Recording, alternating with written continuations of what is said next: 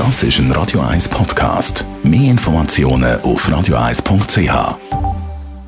Dir von Jackpots.ch. Das Online-Casino der Schweiz. Jackpots.ch. So geht Glück. Jeden Freitag mit der Chantal Galladay, GLP-Politikerin und Schulpräsidentin von der Kreisschulpflege Winterthur Stadt Dös. Gestern hat der Nationalrat einen Meilenstein gesetzt.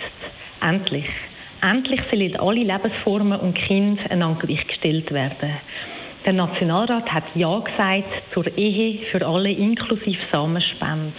Gerade in diesen Tagen hat der Entscheid, neben dem, dass er inhaltlich längst fällig ist, besondere Bedeutung, wenn man den gesellschaftlichen Kontext anschaut. Unser Land diskriminiert bis heute Menschen, die in gleichgeschlechtlichen Partnerschaften leben und denen ihre Kinder.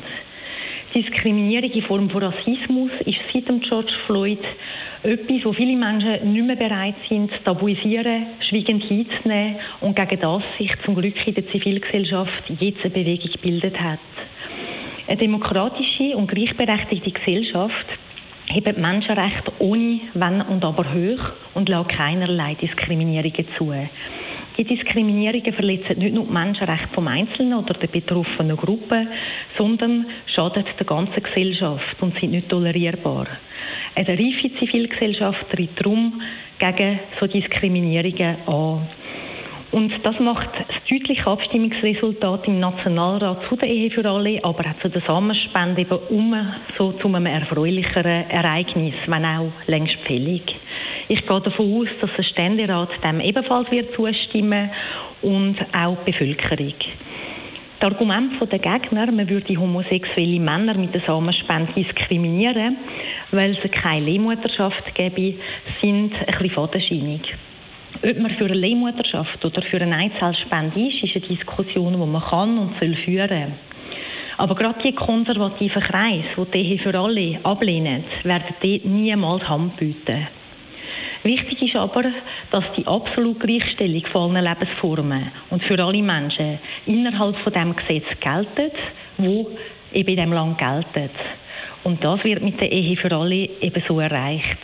In der Schweiz ist ja Zusammenspende und Adoption erlaubt. Sie ist Einzelperson erlaubt und sie ist verheiratet erlaubt. Sie ist aber nicht Menschen erlaubt, die in einer registrierten Partnerschaft leben. Und genau das ist der Punkt. Gesetzt werden immer erweitert, verändert, angepasst, weil sich ja die Gesellschaft auch entwickelt. Wichtig ist aber, dass sie immer so angepasst werden, dass sie für alle gelten.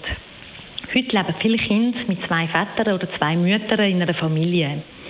Neu werden sie ab Geburt automatisch den anderen Partner oder Partnerin als Elternteil haben, wie es in der heterosexuellen Ehe heute schon der Fall ist. Und bei der Samenspende, die heute eben oft im Ausland gemacht wird, hat das Kind in diesen Ländern dann oft eben nicht das Recht, die Herkunft zu erfahren. Das ist aber ein elementares Grundrecht für das Kind und sehr wichtig. Darum ist es wichtig, dass das auch im Inland für alle gleich gehandhabt wird und zugelassen wird. Es geht da nicht nur um Gleichberechtigung von allen Lebensformen, sondern auch um Kinderrecht. Gleiche Rechte für alle sollen keinen Kompromiss kennen. Gleiche Rechte für alle sind nicht verhandelbar. Morgenkolumne auf Radio 1.